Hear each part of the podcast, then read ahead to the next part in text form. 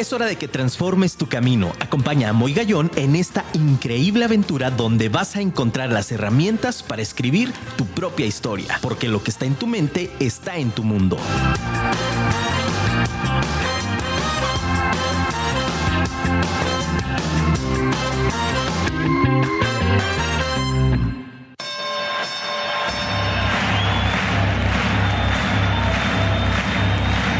Ladies and gentlemen, welcome to the main event.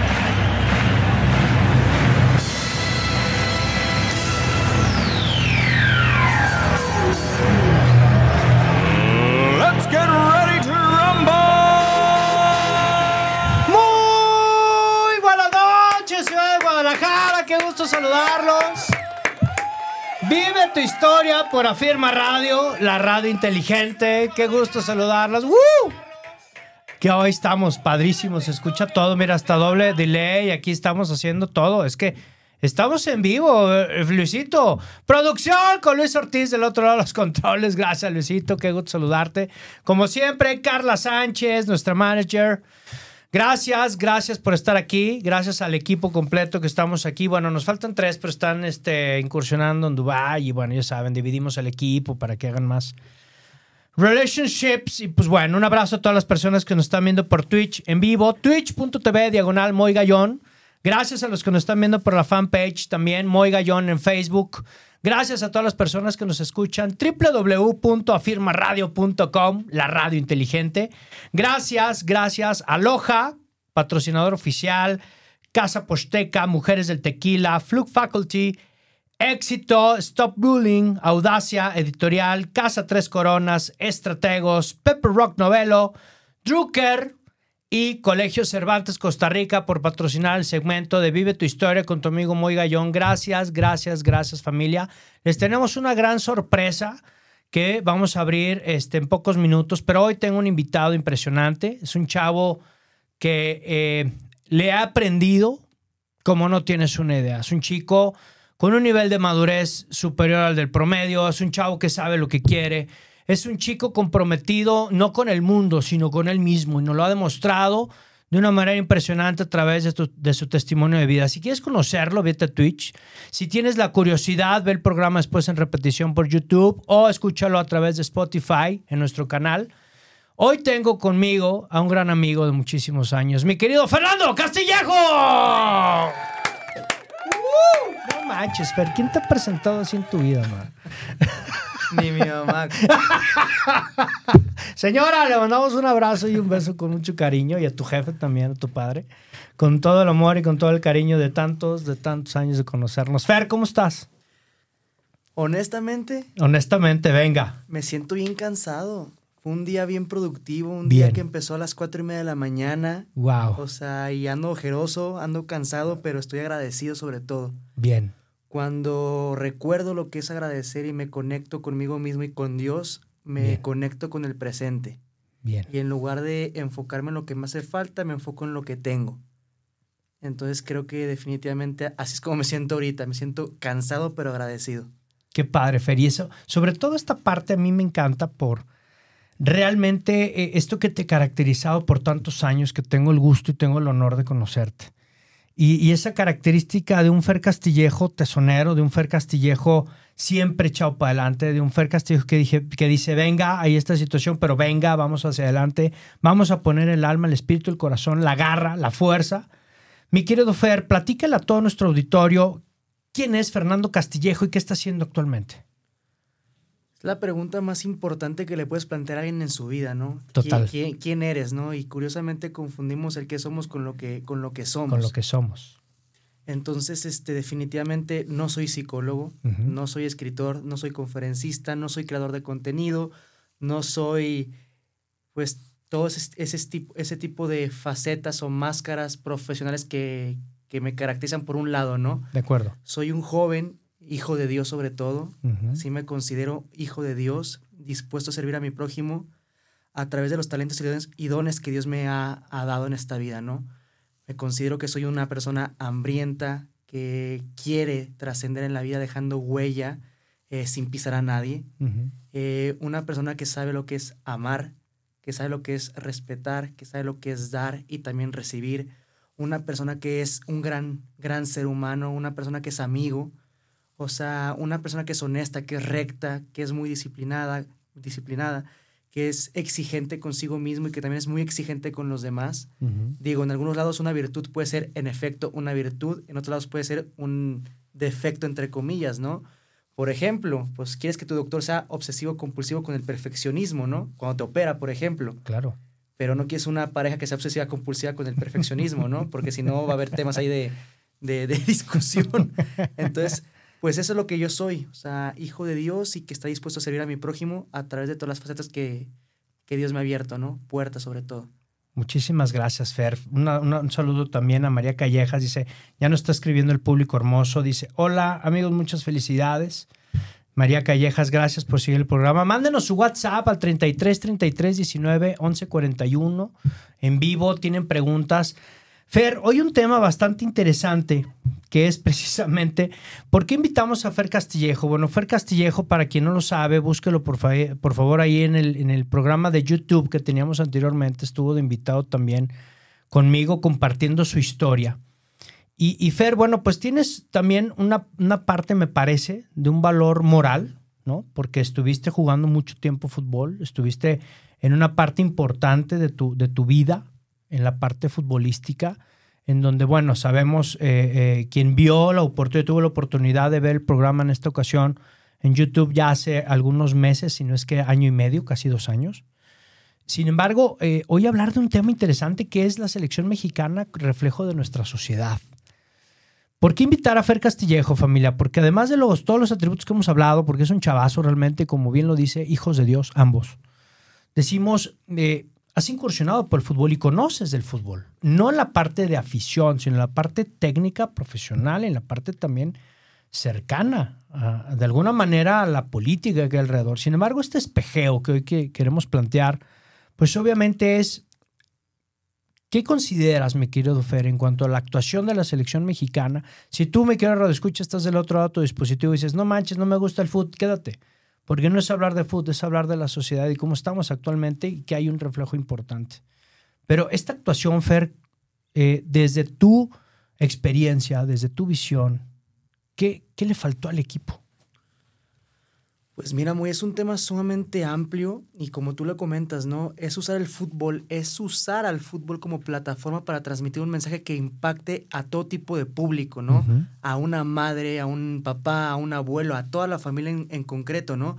Es el pretexto que yo hago en, en mi día a día, usar el fútbol para llegar a muchísima más gente, captar su atención a través de esta plataforma, ¿no? Pues qué pasó con la selección y lo platicaba no hace mucho, hace como una semana con Jesús Molina, capitán de las Chivas con el cual tuve la fortuna de entrenar hace una semana, ex capitán de las Chivas, pues. Este, y concordábamos en que definitivamente la falta de visión, la falta de norte, de claridad, de un objetivo en concreto, de respetar más lo que es un proyecto, más que un, más que un, más que un resultado cortoplacista, es lo que nos hace daño, ¿no? Y digo, no podemos dejar de lado que el fútbol sí es un deporte totalmente apasionado, que genera muchísimas emociones, pero el fútbol también es un negocio. Entonces, llevar a cabo estas dos vertientes es sumamente complicado y la gente nunca va a alcanzar a vislumbrar la parte del negocio del fútbol. Al final del día, por ejemplo, no muchos equipos del fútbol mexicano son rentables, incluyendo primera división.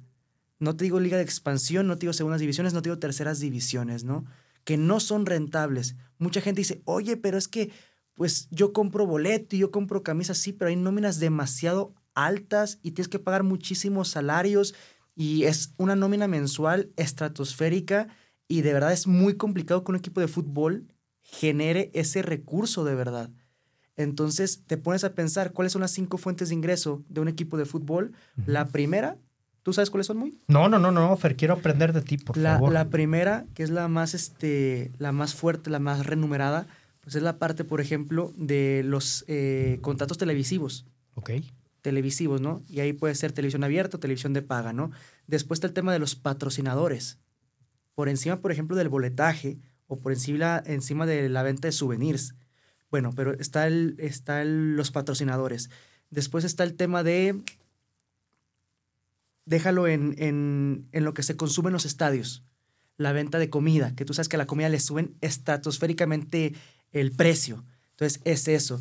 Ya después es el tema de eh, el boletaje, más el tema de venta de souvenirs y todos estos tipos de factores. Son cinco. ¿La bebida está dentro del tema de sí, la co- comida? La comida, la, bebi- la bebida, todo eso es el tema de los, de los souvenirs del estadio que inflan el precio estratosféricamente, ¿no?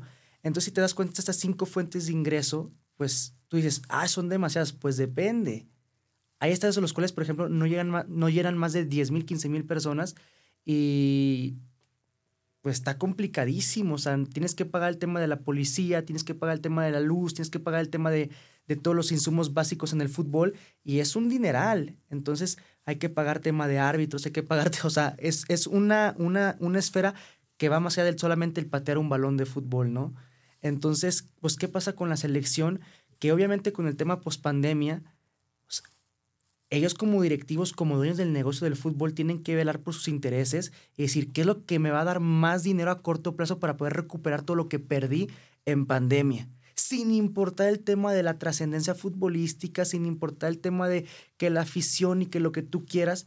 Muchos dicen, es que van de la mano. Si te va bien en lo, en lo futbolístico, en, en la cancha, lo demás se va a ver permeado. Sí, pero a corto plazo me va a dar más el tema de patrocinadores, de jugadores impuestos por ciertas marcas, y dices, pues, ¿por dónde me voy? Me pongo a pensar como empresario y digo, ¿qué haría yo en esos casos? Me pongo, me pongo a pensar como, como entrenador, pues, ¿qué quiero? Tener a los mejores futbolistas y esto y aquello, velar por mis intereses de que me vea bien ante los ojos de la cámara, pero está la parte de los jefes. Y esto es una industria que genera demasiado dinero si lo saben llevar a cabo. Y es lo que muchísima gente no alcanza a ver. Sí, que se va solo por el tema de la pasión, es decir, oye, no ganó mi selección, este, y bueno, pues escuchan, vimos ya las redes sociales llenas de memes, vimos ya el tema también de decepción y es el peor equipo en la historia, ¿no? Y todo lo que conlleva toda esta situación. Y de pronto dices, oye, ¿qué tan cierto entonces puede ser el que está, y que nos lo estás confirmando. Toda esta serie de factores alrededor de un equipo que a veces no vemos. Hay algo que me llama la atención en todo lo que nos has platicado, Fer, que es el tema de las nóminas. ¿De qué depende? Es que es un tema sumamente debatible, muy. O sea, de verdad yo me pongo a pensar por qué un futbolista gana lo que gana. O sea, si tú te pones a pensar realmente por qué gana lo que gana un futbolista, pues, ok, pues la venta de boletaje. Uno va por ir a ver al jugador que él quiere ver. Pero me pongo a pensar aquí en México, ¿qué jugador hay que realmente uno diga, yo quiero ir a ver a ese jugador? No lo sé. Hoy no sé con certeza quién te puede decir que me genere ese incentivo de decir, quiero ir a verte jugar a la cancha de fútbol. Como antes, que decías, ah, quiero ir a ver un Cuauhtémoc Blanco, quiero ir a ver un Ronaldinho, por ejemplo, con Querétaro. Quiero ir, no sé, hoy en día el más propenso a ese, a ese factor sería un Guiñac, ¿Mm? por, por así decirlo. ¿no? También la venta de camisetas. Me parece estratosférico, pero no sé, muy antes. Antes los chavos te pedían la camiseta de Cuauhtémoc Blanco, de Omar Bravo, específicamente del Bofo Bautista. Hoy, yo de verdad no conozco muchos chavos que digan, yo quiero la camisa de tal jugador. Hoy no hay referentes, hoy no hay ídolos, hoy no hay gente con la cual uno se sienta identificada, que digas, "Uy, es mi modelo a seguir, aspiracional, ser como él. No lo hay. Y algo, Fer, que esto me impacta bastante y me apasiona más, y porque yo te considero así, Fer, te considero un líder en donde estás, porque estás moviendo masas, ¿no? Y, y- a través de este testimonio y de tu ejemplo, eh, no hay referentes no solo en el fútbol. Hoy no hay referentes ni siquiera, perdónenme, pero ni siquiera en, en la parte social. O sea, no hay alguien que puedas decir, oye, yo quiero ser, quiero tomar esta batuta, quiero tener un liderazgo con respeto, ¿no? Este, y no voy a polemizar el tema, pero no hay un líder que digas, oye, este cuate me convence con sus ideales, con su ejemplo, con su congruencia. O sea, a mí me parece desastroso que como sociedad, eh, eh, independientemente, no estoy cargado a ningún partido político, porque no lo estoy, estoy cargado hacia el bien social, hacia el bien común y el bien ser, cara a Dios. Y, y no hay un referente, Fer, no solo en el fútbol. O sea, esto me lleva a espejear contigo, tú como experto en la parte deportiva, y yo quiero estar espejeando de esta manera cómo de pronto lo que se observa en la cancha también se observa en la sociedad. O sea, está por encima el interés individual. A mí me llama hoy la atención, Fer, no sé tú qué pienses, que de repente nuestro país, gracias a Dios, y qué bueno y felicidades a todo ese gran equipo, pero en los deportes individuales estamos brillando. Taekwondo, karate, este, eh, de Box. pádel, box, ¿no? ¿Por qué en los deportes individuales sí nos va muy bien y por qué en los deportes de conjunto no? Creo que el tema de los deportes individuales, pa- para empezar, o sea, sí sé que hay muchos éxitos porque uno es inmiscuido en el deporte, pero socialmente en el popular, la gente no está enterada de nada. Mm, A, me- a menos de que sea el Canelo Álvarez, la gente se entera. Ya. Pero en otros deportes, o sea, el común denominador no sabemos ni quién es campeón en taekwondo, ni quién está representándonos en, inclusive en el golf o en el pádel o lo que tú quieras, no tenemos noción de. Por lo mismo, porque creo que esos deportes no son negocio para las altas esferas que manejan este, la industria. Ahora, ¿por qué brillamos más en el, en el individualismo que en el colectivismo? Porque como dicen por ahí, ¿no? Cuando los resultados solamente dependen de ti y no te adjudicas ciertas responsabilidades externas, creo que uno tiene más posibilidades de poder trascender.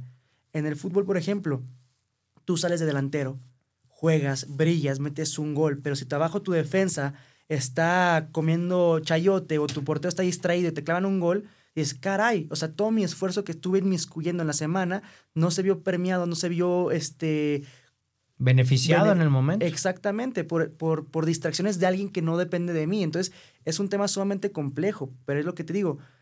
Ahí está el trabajo en equipo, está el tema de la solidaridad, está el tema de la conexión, del liderazgo, pero trabajar en un, en un conjunto, en un grupo, en un equipo, sí es muy complicado en el mundo deportivo. Hay gente que vela por sus intereses, que dice, ¿sabes qué? Si yo meto dos goles, aunque perdamos, pues son mis dos goles y yo, yo voy a cobrar el siguiente contrato con cierto patrocinador. Entonces, mientras yo brille, los demás no me importan. Y digo, está bien, porque pues... Es sí, digo, es muy loable, muy respetable, ¿no? es, es tu historia, es tu vida, pero definitivamente por un bien común, por un bien colectivo, pues siempre va a quedar como la espinita clavada de decir, pudimos haber hecho más como conjunto, ¿no? Y creo que no es lo mismo disfrutar el camino solo que disfrutarlo con un grupo de amigos, ¿no? Eso también es interesante. Me tocó ver, eh, eh, y no es spoiler ni es comercial, ¿no? Me tocó ver el tema de, el gran baile, este documental de Michael Jordan, donde incluso se demuestra cómo de pronto el colectivo empezó a jugar para Michael. Y sí, puntos, puntos, puntos, el mejor, tal, sí. Pero cuando el equipo se dio cuenta que tenía que jugar en equipo, ya no era Michael Jordan jugando con Michael Jordan, sino era el equipo jugando con Michael Jordan dentro del equipo. Y era impresionante la gráfica, cómo realmente era mucho mayor la productividad del equipo aprendiendo a jugar en colectivo con la figura que quieras. Hoy lo vemos con Argentina incluso, ¿no? Que ganó 3-0 a Croacia. Sí, con la figura de Messi, pero perdónenme, pero creo que, que el equipo no juega para Messi. El equipo está jugando con un objetivo claro, me parece, Fer. ¿Qué nos falta como sociedad para poder jugar claro? Yo creo que tiene que ver con quitarnos el egocentrismo, el narcisismo, el, el por ejemplo, el adjudicarse la cultura del reggaetón, muy. Dices, ah, caray, ¿qué tiene que ver el reggaetón con el tema del fútbol? Pues el reggaetón ahorita, por ejemplo, es el género musical más posicionado a nivel mundial. De acuerdo. Por encima del rap, por encima del trap, por, por lo que tú quieras. Pero ¿qué pasó con el reggaetón? Es un caso de estudio espectacular. Hubo una época, por ejemplo, entre el 2016 al 2021, por ejemplo, que canción que sacaba uno llamaba cuatro o cinco artistas del mismo género y hacían un remix. Entonces, en una misma canción salían cuatro o cinco artistas, te pongo nombres. Salía un Daddy Yankee con un Nicky Jam, con un Anuel, con un J Balvin, con una Carol G. Y entre los cinco hacían una canción y ¡pum! explotaba a nivel mundial. Y tu audiencia, o sea, tu audiencia como decir un Daddy Yankee o. Anuel, pues tu audiencia me va a ver a mí y tu audiencia me va a ver, te va a ver a ti y nos, todos que seamos en conjunto, ¿no? Y ahí es donde realmente el género del reggaetón se explotó a nivel mundial. Entonces, para mí es una muestra tangible, por ejemplo, de lo que puede lograr el colectivismo encausado en un bien común. Entonces, por ejemplo, ahorita, ¿quién para el reggaetón? Pues nadie, porque todos estuvieron trabajando en conjunto 5, 7, 10 años, ¿no? Entonces, eso se me hace padricísimo. Obviamente, si hay intereses de por medio, como en toda industria, pero, pero es lo que yo aprendí de ese, de ese caso, ¿no? A mí esto me resulta interesante en esta parte que nos planteas, Fer, porque es verdad, ¿no? Que de pronto, eh, ¿cuántas veces nos han dicho lo mismo, ¿no? es que eh, el problema de nosotros como mexicanos es que vemos a alguien crecer y lo jalamos. Y primero voy yo, luego voy yo y después yo. Entiendo, y algo que he dicho mucho, Fer, en esta parte de creencias, es decir, oye, el pensar en mí, en la construcción personal, para poderme brindar a los demás en mi mejor versión, puede sumar. Pero de pronto podemos caer en esta trampa del egocentrismo, como bien lo mencionas, en donde nos ponen una venda en los ojos y entonces es el solo yo y nada más jalo para mi molino, diríamos de manera coloquial, y rompe esquemas. Fer, hoy cómo lo estás proyectando, ahora hablando un poquito en tu parte personal, profesional. Platicabas de cómo impactas a partir del fútbol, cómo es que puedes llegar a transformar conciencias incluso. Mira, pues para empezar creo que la base fundamental de cualquier sociedad es el desarrollo de sus jóvenes. Bien. Creo que hoy en día estamos viviendo la época más difícil en la historia de la humanidad en lo que es el desarrollo de los jóvenes. Desarrollo de conciencia, de valores, de principios, de virtudes, de, disciplina, de hábitos, porque realmente hoy en día la, la, la distracción está todo lo que da. Y las comparaciones y la ansiedad y todo ese tipo de cuestiones están matando a los jóvenes. Y me puedes decir, es que era lo mismo que antes, si antes eran más hombres los señores o más mujeres las, las, las mamás o lo que tú digas. No es cierto, antes no había redes sociales, antes no había tanto, tanto escaparate público. Entonces, hoy en día creo, creo firmemente que, que la construcción de la sociedad está basada en los jóvenes y que los jóvenes están contra la pared. Hoy realmente como, pues tú eres educador, tú fuiste mi, mi, mi preceptor, mi maestro, hay una frase que me, a mí me cambió la vida uno no aprende de quien no admira. Fíjate esta frase, uno, no, aprende, de, quien, no admira. Y hoy los jóvenes, con todo el respeto del mundo del sector educativo, no admiran a ningún profesor. Si no hay un referente, volvemos al fucho. O sea, discúlpame, te voy a escuchar porque eres mi autoridad, más no porque eres mi referente. Y estoy aquí por obligación, por imposición, más no por convicción en el aula. Imagínate que... Y, y después, espérame, y después me pongo a pensar, fíjate, y volvemos a la industria del fútbol, ahora transformado la educación. ¿Cuánto pagan la hora en una escuela pública o cuánto pagan la hora en una escuela privada? Tengo entendido que no pagan más de 250, 300 la hora. No, eso es muchísimo. Entonces, un profesor, con todo el respeto del mundo, que esté preparado, capacitado, que sea un... Fregón. En lo que hace, pues va a decir, ¿sabes qué? Mi trabajo vale más que 250, 300 pesos la hora, compadre. Y ahora, no estoy diciendo que la gente que se dedica a eso, yo, lo, yo les aplaudo bien cañón a los profesores y maestros que dicen, yo voy a seguir mi pasión, mi vocación, mi propósito, aunque tenga que, pues, ajustarme el bolsillo, caray. Pero ¿por qué una parte tan importante como la educación no le pueden dar el valor corresponsal de lo que realmente vale? Entonces, vuelvo a lo mismo pues hoy los jóvenes, pues de quién están aprendiendo muy? De los TikTokers, de los YouTubers, que discúlpame, que comparten. Confundimos la fama con el éxito y no es lo mismo. Yo hoy sigo demasiado, demasiado contrariado y ofrezco una disculpa enorme si piso callos, perdónenme, no.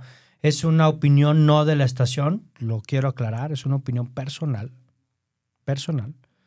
Pero yo no puedo entender cómo una persona pueda ser capaz de ganar 5 Grammys, de poder generar una marca mundial con unas letras que ofenden tanto a la juventud. Hoy no lo entiendo, Fer. Es algo que yo en lo personal me está haciendo cortocircuito en la cabeza. Que me parece durísimo y que se están pagando estratosféricamente, perdón, miles de pesos por un boleto y dices, ¿cómo es posible en la conciencia de que salimos a las calles a decir no queremos más violencia para la dama y para el varón? No queremos más desaparecidos, no queremos más muertes y escuchamos letras tan ofensivas. Y dices, ay, es que la, la, música está linda. Pues la música está linda, pero la letra está del caramba. Sí, y como psicólogo digo, o sea, el inconsciente no tiene sentido del humor. Y uno, y uno, fíjate lo que te voy a decir, uno reacciona de acuerdo a lo que va nutriendo en su cabeza. Yo los quiero ver a los chavos, a los jóvenes, escuchando porque yo, yo también lo viví hasta que fui consciente de eso. Muy, a mí me afectó en la parte personal. Yo era un adicto a escuchar reggaetón, escuchar trap sobre todo, las letras, por ejemplo, de cuando inició un Bad Bunny, un Arcángel, un Oriel. Yo era adicto a escuchar esas letras. Y después, ¿qué pasó? Que en mis relaciones interpersonales Ujú. quería actuar o reaccionar conforme lo que yo estaba aprendiendo en esas letras. ¿Y qué pasó? Que, espérame, así no es la vida, compadre. De acuerdo. O sea, así no es la vida y tú no puedes llevar ese tipo de relaciones porque no es sano, ni contigo mismo, ni con tu pareja, ni con tus amistades. Entonces, es muy importante que seamos conscientes. ¿Conscientes qué es? Pensar quién soy y por qué soy como soy. ¿Por qué hago lo que hago? ¿Por qué hago lo que hago? Y mucha gente pues va en todo en piloto automático. ¿Por qué me gusta esta persona? Me refiero a un referente. ¿Por qué sigo a esta persona? ¿Qué me aporta? ¿En qué me suma? Oye, ¿por qué estoy leyendo este libro? ¿Qué quiero aprender de esto? ¿Por qué escucho esta música?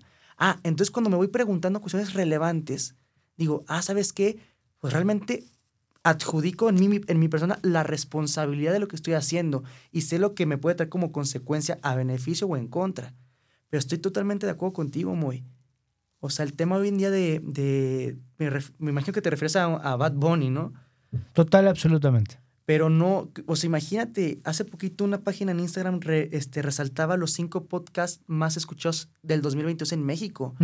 Y los primeros tres, los primeros tres lugares yo decía, es que estamos, somos un reflejo de nuestra sociedad, Exacto.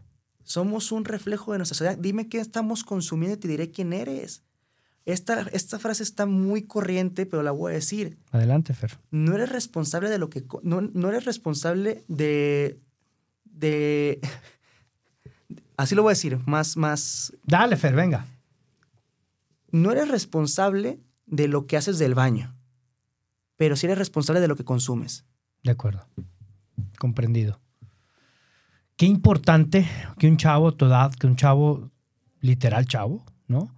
Pueda expresarnos esto con esta claridad, Fer, porque eh, me parece de pronto que pareciera que vamos eh, como este mal chiste, ¿no? Que dices, oye, pues hay un chorro de gente, este, hay un loco en sentido contrario, ¿no? Y tú vas en el auto y dices, uno, pues son un chorro, mano, ¿no? Que vienen en sentido contrario. Y de pronto pareciera que nos estamos sumergiendo en esta sociedad, pero soy consciente de que hay más personas buenas, no que malas, familia. Hay habemos personas con un despertar de conciencia distinto que podemos sumar en la sociedad más fuerte. Que de pronto, por supuesto, pues nos jala mucho más la parte eh, del inconsciente y la parte eh, hedonista, ¿no? Esa del placer, esa del sí, de ah, no pasa nada, vale gorro, que lo vemos reflejado en este día a día, ¿no? Por eso escogimos este tema. Y por eso, al hablar de esto, eh, invitamos a Fer a que estuviera familia, porque me parece importante este espejeo. No es hablar solo de un deporte, sino es hablar de cómo estamos como sociedad. Esa falta de pasión que nos, que nos impulsa a tener resultados. Uy, Fer. tocaste un tema brutal. La falta de pasión. No sé, por ejemplo, si los radioescuchas me van a hacer este segundo en este comentario que voy a hacer, Veamos. pero yo no sentí que este mundial, por ejemplo, haya sido un mundial muy. Discúlpame, yo, no, yo en ningún momento me sentí conectado con esta pasión desbordante de decir, wow, va a jugar nuestra selección y México y padrísimo y la ansiedad que te genera minutos antes. Yo decía, si juega bien, si no juega no me importa y si gana también y si no, no me genera Me vale nada". un pepino, sí, Y, mu- coincido. y mucha gente estaba en la misma sintonía que yo. Sí, Y yo decía, bueno, ¿qué nos está pasando? Están matando la pasión por el fútbol. Y yo le decía a los directivos en, en- en Instagram, cuidado, porque están llenando sus bolsillos, pero nos están vaciando el corazón a todos, compadre. Hijo, qué frase tan fuerte. ¿no? Estás llenando tus bolsillos y estás vaciando nuestros corazones. Y, y, y sí, o sea, yo dije, es que wow, o sea, la falta de pasión que están generando es porque no hay entretenimiento, porque no hay espectáculo, porque no hay referentes, porque no hay tipo que digas, quiero ser como él, porque no digas, pues, ¿qué nos está pasando? Y yo me pongo a ver a las generaciones actuales del fútbol y a las que vienen, que son producto, ojo, los futbolistas son un producto de la sociedad también, ¿De acuerdo? porque siguen siendo seres humanos, reflejo de sus familias.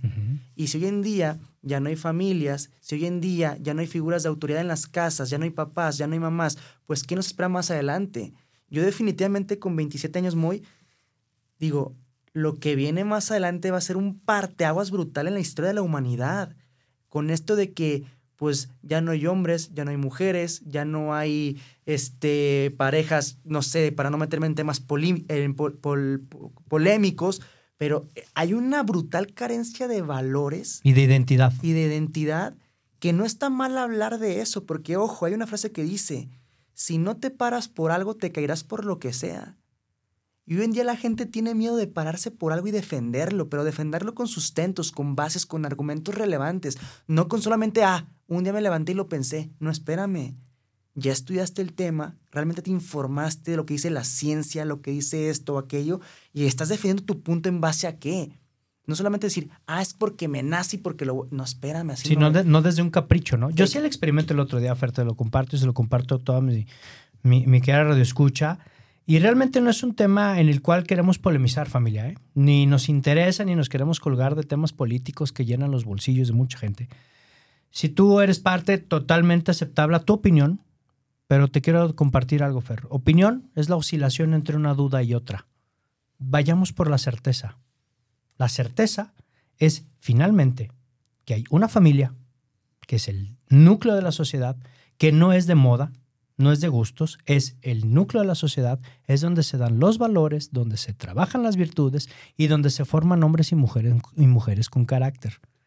Hoy la carencia de identidad familia nos está volteando a ver como si hoy, y si ya le yo el experimento, yo iba un día por, por, por, por la calle con algunos amigos y les digo, yo decido que hoy soy un vaso.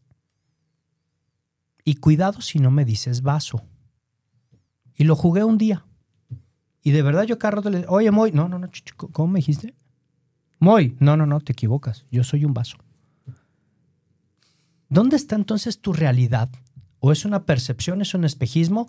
¿O tu carencia con base a todo lo que te hace falta como humano, que es amor, lo quieres expresar de distinta manera? Yo creo que es una reflexión interesante, Fer. Mira, Moy, yo me voy porque al final del día ya se habló de todos los temas sabios y por haber en la historia a través de Platón, de Sócrates, de Aristóteles, solamente hay que estudiar un poquito de filosofía. Y uno se da cuenta que todos los temas ahí están. Porque el tema de distintos géneros y distintos gustos, este, de lo que tú quieras, ya han, Ya habido, se han tocado. ya han habido en muchísimas facetas de la historia, desde los griegos, desde los romanos, ya han habido. Aquí el tema, por ejemplo, que a lo que iba con este tema era, fíjate muy, se me fue la onda. Yo te voy, yo te voy a conectar. Te voy a conectar con esto. Mira, nos dice nuestro público hermoso en lo que vas con esto. Nos dice mi querido Andrés, un saludo Andrés, dice, escuchándolos con mucha atención, saludos. Un abrazo para, para ti, mi querido Andrés. Nos dice Andreina Bravo, nos pone un 100 y nos pone palmas. Muchísimas gracias, Andreina. Este es tu espacio, vive tu historia, 8 de la noche todos los martes. Un saludo a mi, a mi querido ingeniero Manuel Ramírez, que nos está escuchando en Facebook. Gracias, mi querido ingeniero. CEO de Conmar.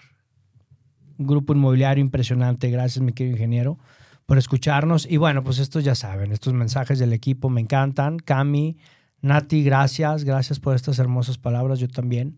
Yo también las amo muchísimo, estas partes del equipo. Son el equipo de Moy Gallón, es Moy Gallón Team. Fer, qué importante también, vamos a darle también un giro al tema. Me parece también de suma importancia a esta frase de lo que me choca, me checa. Es decir, yo estuve escuchando a lo largo de todos estos días y coincido completamente contigo y tú sabes y me conoces que no es cebollazo. Si lo siento te lo digo y si no, me quedaré callado. Coincido completamente en que no existió en algún momento esta parte de efervescencia de vamos a ver a la CL o oh, impresionante el mundial. No lo vivimos, no, no vimos ambiente, ¿no? En- de este lado, ¿eh? No, no estoy generalizando. Sin embargo, me parece importante resaltar esta frase de lo que me choca, te checa. Porque de pronto como sociedad pareciera que estamos en un mundo robótico. Y entonces volteamos y decimos, qué bárbaros, es una selección vieja, es una... y le ponemos miles de adjetivos. Y decimos, no, no, no dieron todo en la cancha.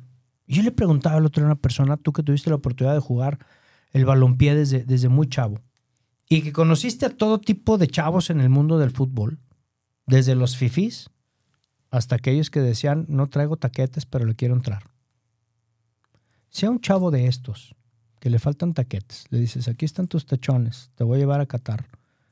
¿Qué darías por estar dentro de estos llaneros que estamos en las canchas donde, donde en alguna vez jugamos en tierra? ¿Qué serían capaces de hacer? ¿Qué serían qué? Capaces de hacer. No, pues absolutamente todo. O sea, absolutamente todo. Y ahorita ya, ya recordé lo que iba a decir, que es sumamente importante. Venga. Pero ahorita, ahorita este, te, te lo comparto después de lo que tú me decías. Pues, ¿qué, qué están dispuestos a hacer? Pues absolutamente todo por vivir un sueño, por estar cerca de su sueño, si es que es su sueño, ¿no? Porque, fíjate, ahorita que decías, lo que te choca, te checa. Hay una frase de la Biblia que a mí me, me conecta más, eh, que dice así, uno ve en los demás lo que lleva en el corazón. Si yo veo en mi prójimo la insatisfacción de decir, ¿por qué no dio su máximo esfuerzo, caray? Pudo haber dado más. ¿Qué te quiere dar a entender? Que tú también pudiste haber dado más en tu trabajo, en tu día a día, con tu pareja, con tus hijos, con tus hermanos, con tus amigos. Esa frase a mí me marcó de por vida cuando empecé a leer la Biblia de forma consciente. Ujú. Uno ve, uno ve en los demás lo que lleva en el corazón. Si yo veo en los demás falta de esfuerzo, inconstancia, eh, irresponsabilidad, indisciplina, pues, ¿qué estoy viendo yo en mí mismo? Porque lo que te choca, te checa, ¿no? De acuerdo. O también puede ser el otro factor, ¿no? Que dicen por ahí, o sea, uno cuando se hace consciente no repite patrones de conducta. Por ejemplo, si veo que mi papá es alcohólico, dice, lo que te choca, te checa. No, espérame, pues no quiero ser como mi papá. Es un contraejemplo. Exactamente. Entonces, ahí es cuando uno dice, la clave de todo es la conciencia. Y el ser consciente no es ser más inteligente que los demás, no es compararte con los demás, es, es, es la auto es la no pues sí, la autosabiduría con uno mismo. Decir cómo estoy parado, qué quiero. Y en lo que te repetía, eh, esta frase que me encanta, que para mí es parte aguas en mi vida, la calidad de una pregunta es directamente, la calidad de una respuesta es directamente proporcional a la calidad de una pregunta. Entonces, fíjate, es ser víctima o ser protagonista, con diferentes palabras. Y a lo que te decía con, esta, con, con lo que estaba pensando los griegos y la filosofía de este show, que definitivamente, como dice un gran psicólogo, otro también otro gran coach, eh, por no decir nombres así al, al azar, pero decían que existen solamente seis necesidades psicológicas en el ser humano. Seis necesidades psicológicas en el ser humano. La primera es la certeza. La certeza que es la absoluta claridad de que, ¿sabes qué? Cuento con esto, soy esto y sé con quién cuento. Certeza. Tengo un trabajo, tengo un ingreso, yo sé lo que tengo, con lo que cuento. Segunda eh, necesidad psicológica, la incertidumbre. Si todo fuera certeza en tu vida, pues sería muy aburrida la vida, caerías en una rutina. Claro. Por lo tanto, la incertidumbre, esta sorpresa, es lo que te mueve a veces, ¿no? La incertidumbre es decir, wow, tú le metes una relación de pareja pura certeza y vas a aburrir a la pareja. De vez en cuando llegas con una florecita, con un chocolate, con una sorpresa y dices, wow, el efecto wow, ¿no? Certeza e incertidumbre. Y tercera, que aquí es donde creo que es todo el desmadre de la sociedad, esta tercera necesidad psicológica, es la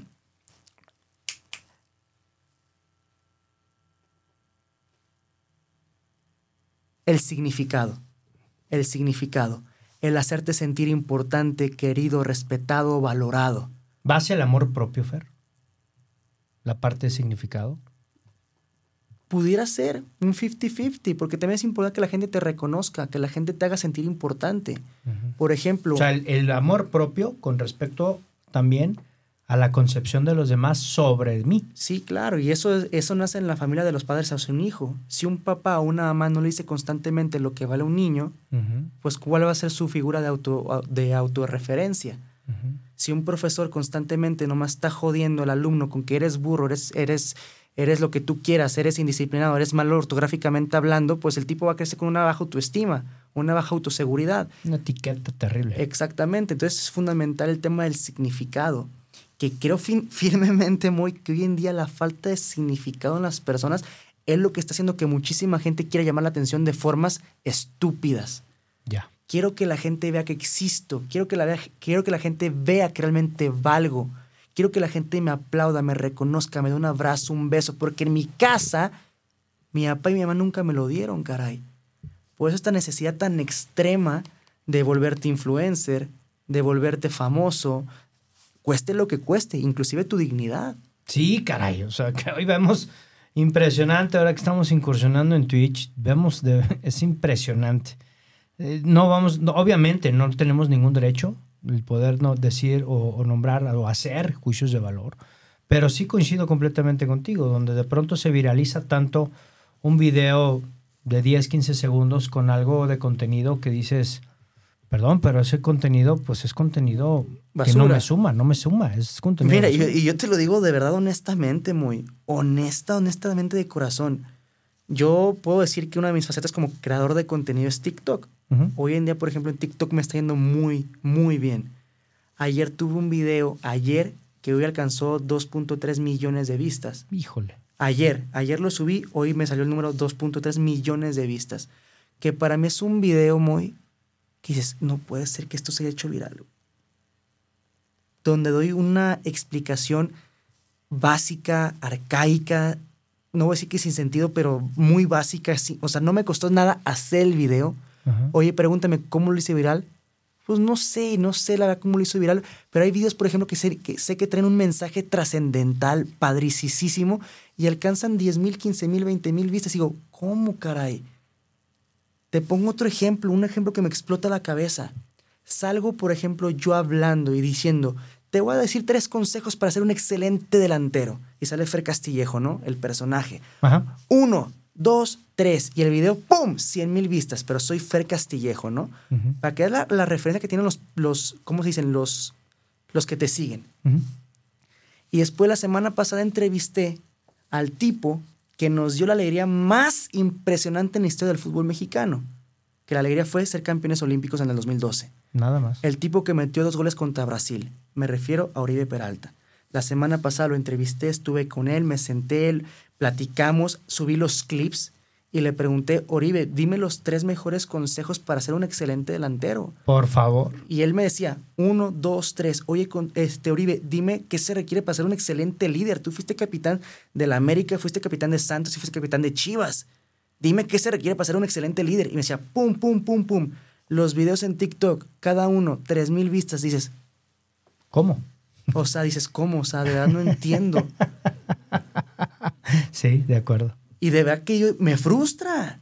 Porque digo, para mí, como un tipo consciente, con sabiduría, con, con valor de contenido, sé que un consejo de su mano debe tener millones de vistas y no los míos. Pero entiende el algoritmo. Exacto, el señor algoritmo. No, no, no, no, no, no entiendo. Yo quiero que me presenten ese cuate. Fer, quiero invitarte a una cápsula padrísima con una gran amiga, con una colaboración que tenemos ya desde hace algún tiempo, con mi querida amiga Erika Jauregui. Desde Cuernavaca, Morelos para el Mundo, producción, ya estamos listos. Padrísimo, mi querida Erika Jauregui. Desde Cuernavaca te quiero invitar, mi Fer, a escuchar, una gran amiga con esta cápsula padrísima que se llama Despertando Conciencia con mi amiga Erika Jauregui, la muerte sana en Facebook, en Instagram. Sígala, búsquenla, hágale preguntas. Es una, es una gran coach, es una gran acompañante. Gracias, gracias Erika Jauregui por todos esos procesos de acompañamiento que nos ofreces. Buenas noches, Erika, bienvenida. Hola, muy, muy buenas noches. Muchas gracias. Gracias, gracias, gracias. Buenas noches, querido Radio Escucha. Es un placer encontrarme en este espacio aquí y ahora para compartir esta cápsula de Despertando Conciencia. Y bueno, qué maravilla que estamos viviendo esto del Mundial, ¿no? Después de una pandemia que finalmente se pudo llevar a cabo no exactamente en las circunstancias que nos hubiera gustado, precisamente por el país en el que se lleva a cabo y todas las restricciones que ha habido. Pero al final estamos contagiados por el Mundial y estamos contentos por esto. Lo que quiero platicar sobre este tema del Mundial es cuando precisamente a los equipos, como se ha venido platicando en el programa, ¿no? De cómo a los equipos cuando ganan, no hombre, son los dioses del universo, pero cuando no, qué terribles nos volvemos nosotros como personas que emitimos unos juicios tan terribles que de veras los desvaloramos, los ponemos hasta por los suelos y nos preguntamos por qué nos sirven, ¿no? ¿Por qué pasa esto? Y siempre ponemos mil pretextos o mil excusas que a veces ni siquiera sabemos, pero bien que emitimos el juicio. Yo creo que antes de hacer todo eso, yo creo que por congruencia y, y de verdad por, por bienestar y salud de uno propio, dejemos de hacerlo. O sea, dejemos de estar emitiendo esos juicios porque al final eso es una vibración y eso más lo decretamos y más lo manifestamos.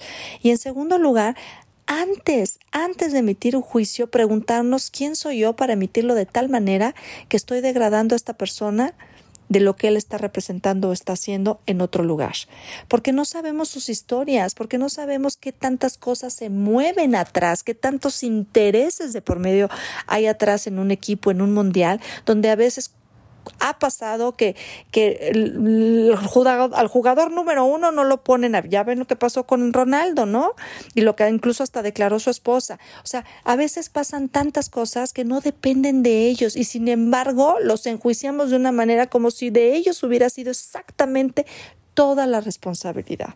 Hay que bajarle esa severidad porque desde esa misma manera es como si nos hicieran a nosotros lo mismo, que, que por cualquier cosita que tuviéramos un error o que estuviéramos en, en, algún momento de nuestra vida en una situación donde tengamos que decidir o enfrentar cosas bien fuertes y que tuviéramos errores, salirlo transitando y que nos hicieran ese daño al juzgarnos y tratarnos así, pues qué terrible es, ¿no? Entonces yo creo que antes de estar haciendo eso hacia los demás, empecemos por nosotros mismos, en que realmente los resultados que nos damos a nosotros mismos y hacia la vida sean exactamente lo que queramos para que así no tengamos que enjuiciar y desde esa manera también conscientemente entender el trabajo que cuesta llevar ese proceso para no andar emitiéndose a la ligera juicios hacia los demás y más donde no sabemos todo lo que hay adentro de por medio. Así que empecemos por nosotros. Yo soy Erika Jauregui y me pueden encontrar en mis redes como El Amor Te Sana. Muchas gracias y nos vemos el próximo martes. Bye bye. Muchísimas gracias, mi querida Erika Jauregui desde Cuernavaca. El amor te sana, búscala en Facebook, en Instagram. Gran, gran, gran pensamiento, gran cápsula. Y efectivamente, Fer, hemos coincidido mucho. Eh, no me gusta eh, siempre compartir el decir que hay un script hecho, ¿no? Es decir, aquí hay una charla, no hay un, no hay un escrito ya previo y, y temática como tal, ¿no? Simplemente son charlas con la única intención de poder sumar en tu mejor versión. Y esto que nos comenta Erika, ¿no? Respecto a la congruencia. Qué importante hoy es el tema de la congruencia, Fer, con respecto a nosotros mismos. Pues es que fíjate muy, o sea, vamos hablando de un tema más banal, que es de uso coloquial o de objetivo coloquial, ¿no? O sea, dice una frase, o sea, te prometo que te bajo las, las, las estrellas, pero no puedo bajar a las chelas, cabrón. O sea, esa es una frase, ¿no? La otra frase es, por ejemplo, o sea, le exijo muchísimo a alguien más que me dé el máximo de su vida, de su 100%, pero no puedo comprometerme un mes a dieta. Entonces dices, espérame, o sea, no tengo como... Yo a veces cambié muchísimo mi, mi severidad en las redes sociales al compartir mis, mis opiniones, mis ideas del mundo del fútbol y de la vida, cuando realmente me puse para reflexionar en esto que caray, si yo no soy capaz de ponerme un mes a dieta, de ser constante en mi lectura, en mis hábitos, de levantarme a las cuatro y media de la mañana, ¿por qué voy a criticar la vida de las demás personas? Y de ahí me nació, esto fue hace cinco, seis, siete, no, siete años, de ahí me nació una frase, o sea, que dice, el deporte favorito de los mediocres es la crítica al prójimo como si fuera un deporte extremo y de alto rendimiento. O sea, voy a ver quién, a quién jodo más con mis comentarios. No, espérame, güey. De alto rendimiento, sí, claro. O sea, de verdad. Y, y, me pongo también a pensar en los comentaristas de las televisoras. O sea, que los veo con tanta severidad y con tanto dolor en sus corazones, con tanto odio reprimido, que critican demasiado a los futbolistas. Digo, espérame. Tal vez porque su trabajo es de índole pública pero pues a ti quién te juzga en tu trabajo. Yo veo, por ejemplo, que muchos periodistas se equivocan en los nombres que mencionan, no los pronuncian bien. Y, y a ti quién te juzga, quién te critica? Pues nadie, pues sí, porque nadie habla de tu trabajo. Claro. Entonces, sí. Tú no estás en el ojo del huracán. Sí, creo que el, que el fútbol es una, es una profesión que, y digo, pues ahí tengo mucha relación con muchos futbolistas, soy su psicólogo y lo que tú quieras, y si es de tema diario, de Senfer, o sea, ¿cómo le hago para realmente que no me afecten estos comentarios de la prensa? Pues es que ojos que no ven, corazón que no siente. O sea, me pongo a pensar ahorita, por ejemplo, la semana pasada que estaba con Oribe Peralta, que él me decía, o sea, hubo una etapa en mi, en mi vida en el América entre el 2017 2018, cuando fue campeón, segunda vez campeón, que estaba, él me comentaba, y lo menciona en su libro, que estaba sumamente agrandado ¿Por qué? Porque los, los reflectores estaban con todo, con todo este... Mi once ideal, para que lo busques, de Oribe Peralta. que estaban con todos los reflectores y la gente en la calle, pues foto y autógrafo, y no lo dejaban respirar y súper así agobiante, pues el tema de la presión mediática. Y yo le decía, Uribe, eso tú lo viviste intensamente durante un año. Pero imagínate un Cristiano Ronaldo que tiene 15 años viviéndolo todos los días en cualquier parte del mundo. ¿Cómo carajo le hace? Y ahorita, por ejemplo, que lo sentaron en la, en la banca, en, el Mundial, que el entrenador dicen que lo traicionó y lo que tú quieras, es un tema sumamente interesante. El tipo acaba de perder a su hijo. ¿Y en qué momento le dieron tiempo de recuperarse de un proceso de duelo? Dicen que el proceso de duelo más fuerte que puede vivir un ser humano es la pérdida de un hijo. Sí, claro. Entonces, y yo veo a la gente dicen, es que ya no es el mismo y no corre y no, no rinde igual. Espérame. Es un ser humano. No tiene ni, ni un año que su hijo murió, ni le dieron tiempo de descansar porque los cuatro o cinco días ya tenía partido con el Manchester United. Espérate. O sea, digo, ¿en qué momento nos volvimos tan fríos, tan insensibles, tan malditos? ¿En, dónde quedó la, empatía, la, empatía la, sensibilidad con el prójimo? O sea, tenemos tanta, tantas, tantas cosas reprimidas allá adentro que es preocupante. Es asfixiante. Y lo ves en todos los círculos sociales. Uno dice, no, por ejemplo, mi papá que es, es arquitecto y tiene su flota y sus ah, compañeros de trabajo, pues que son albañiles, este, pues hablan de fútbol también. Y en otros clubes privados, pues hay, gente que son empresas y, también hablan de fútbol y es el mismo tema. Sea, entonces digo, no es un tema de clases sociales, no, es un tema... de educación. Ni de educación, ni de dinero, es un tema per se del ser humano. Es cultural. Se, se me hace sumamente interesante. Y cuando llega un tipo a la plática y los confronta con alguna pregunta en específico, le rompes todo el esquema y ya no saben qué decirte. Oye, ¿por qué criticas tanto a Cristiano Ronaldo porque no la metió? Oye, pero tú llegaste hoy cinco minutos tarde a trabajar, compadre. ¿Qué onda? No, es que el camión. Ah, pues es lo que te va a decir él. Ah, es que sabes qué, no me la pasó bien mi compañero. Ahí está. Listo. Y ya no te saben qué decir, caray. Por eso es muy importante a veces confrontar a la gente con sus propios argumentos, y lo digo entre comillas, que no son argumentos. Ni siquiera llegan opiniones. Son este, comentarios al aire que no tienen fundamento de absolutamente nada. Entonces, hay, temas demasiado interesantes muy, y pues yo digo, sigamos. No, y sobre todo el tema del, del, vuelvo, ¿no? El tema del reflejo. Nos dice nuevamente María Callejas aquí en, en, Facebook Live, nos dice, interesante, Dios los bendiga, igualmente bendiciones para ti, nos, nos, nos manda bendiciones María. Alejandra Herrera Núñez nos manda corazoncitos, muchísimas gracias y nos aplaude nuevamente María Callejas, muchísimas gracias. Público hermoso, por contactarnos por cualquier vía, estamos a sus órdenes. Fíjate, Fer, nos quedan escasos seis minutos. Eh, me gustaría ya eh, cerrar, se nos va el tiempo volando, una hora es impresionantemente rápida.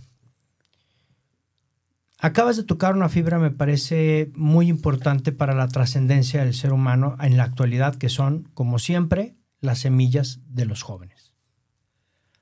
Hoy, ¿qué mensaje Fer, le pudieras transmitir a los chavos que de pronto no encuentran su sentido de vida? ¿Qué les dirías, Fer? Fíjate, esta pregunta muy va a ser un parteaguas en la vida de muchos jóvenes. Y esto lo he venido reflexionando los últimos 15 días, 20 días, porque yo me cansé de preguntarle a gente respuestas. Me cansé de preguntar, de preguntar consejo, me, me cansé de... Y dije, ¿sabes qué? Ya le pregunté al empresario, al artista, al conferencista, al escritor, ya le pregunté al, creador de contenido. Pues ¿cuántas entrevistas hiciste, Fer? ¿Más de mil? No, 185, 100. ¿Pero en toda tu vida?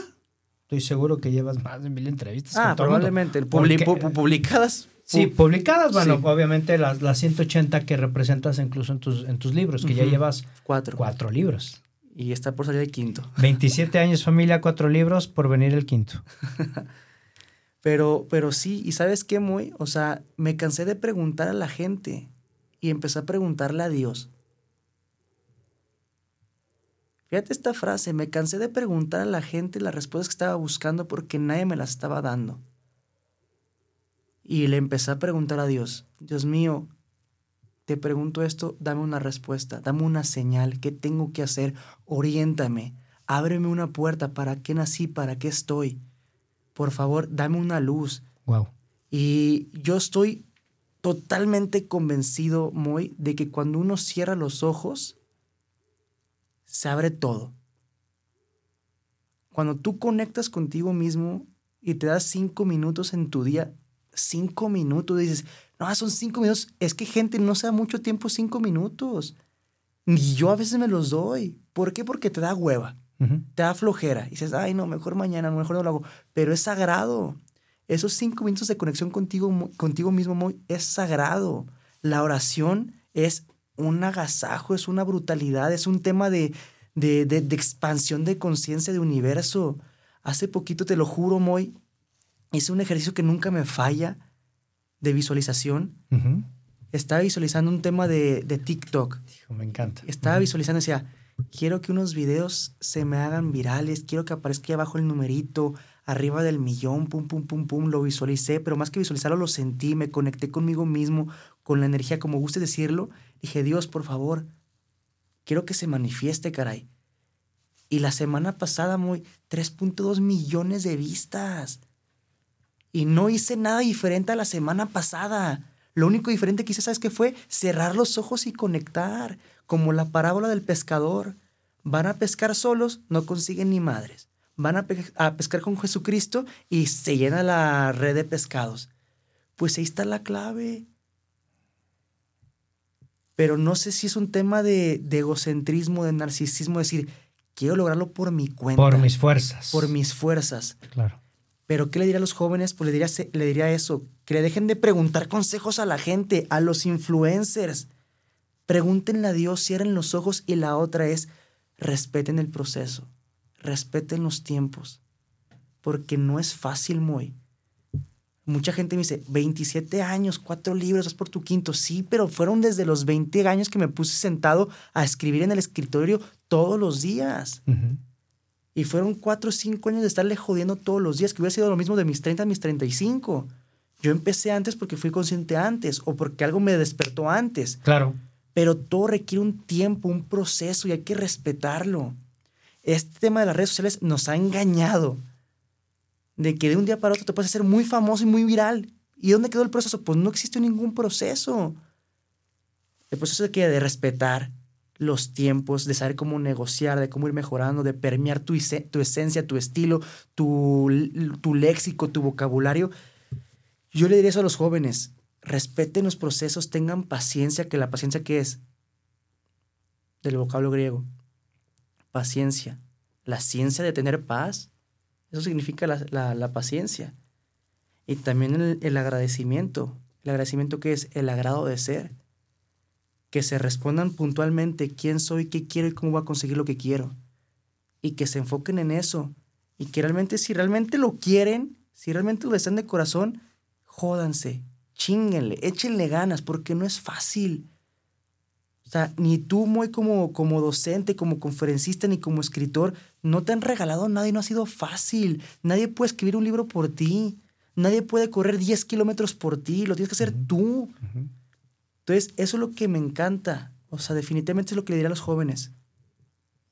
Dice Fernando Castillejo, dejen de preguntarle a los humanos y váyanse directo al patrón.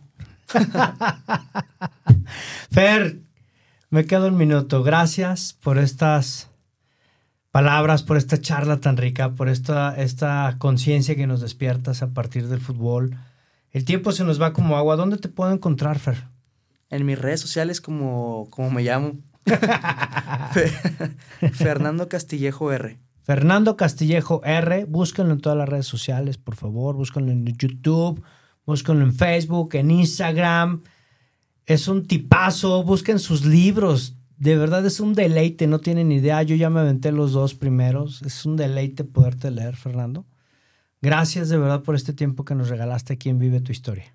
No, un placer, muy encantado. Dios te bendiga. Igualmente. Y a tu audiencia también. Hombre, que Dios bendiga a todo el mundo, familia. Y bueno, pues, Fer, pues anunciamos, estamos ya mañana. Me voy a pasar un minuto, producción. Perdóname, perdóname, perdóname. Pero mi Fer, te quiero hacer partícipe de la primicia.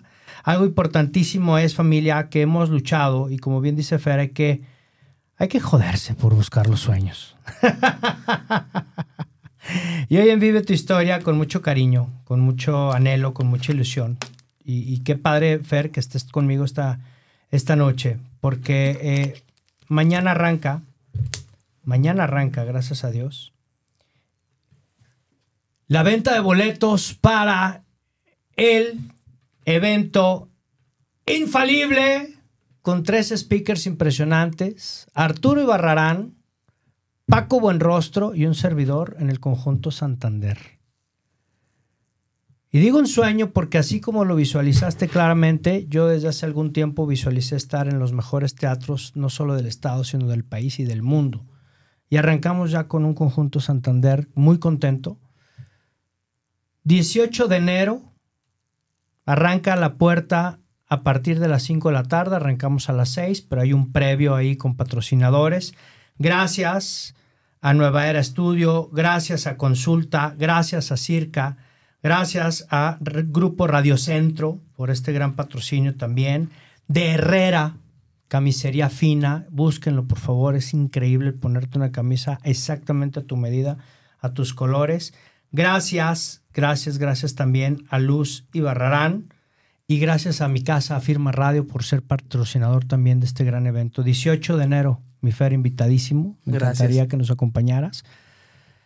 Vamos a dar tres conferencias por el precio de una, diría un amigo. Estamos muy contentos. Mañana se abren los boletos, búscalo, conjuntosantander.com. Busca ahí los boletos a partir de las 11 de la mañana, es la primicia que te estoy lanzando en el programa. Se abren los boletos, se abre la taquilla 11 de la mañana el día de mañana. Ingresa, es entrada general, cupo limitado. Me encantaría de verdad que formaras parte de esta aventura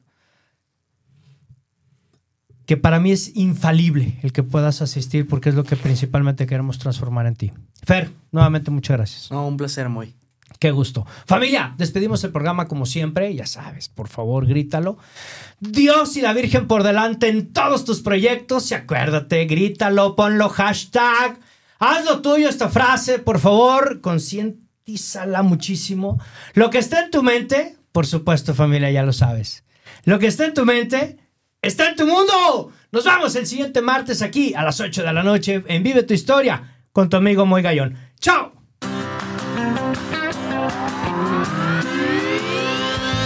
Hoy hemos terminado, pero recuerda que tú puedes escribir tu propia historia todos los días. Así que nos vemos la próxima semana en Vive tu Historia en punto de las 8 de la noche.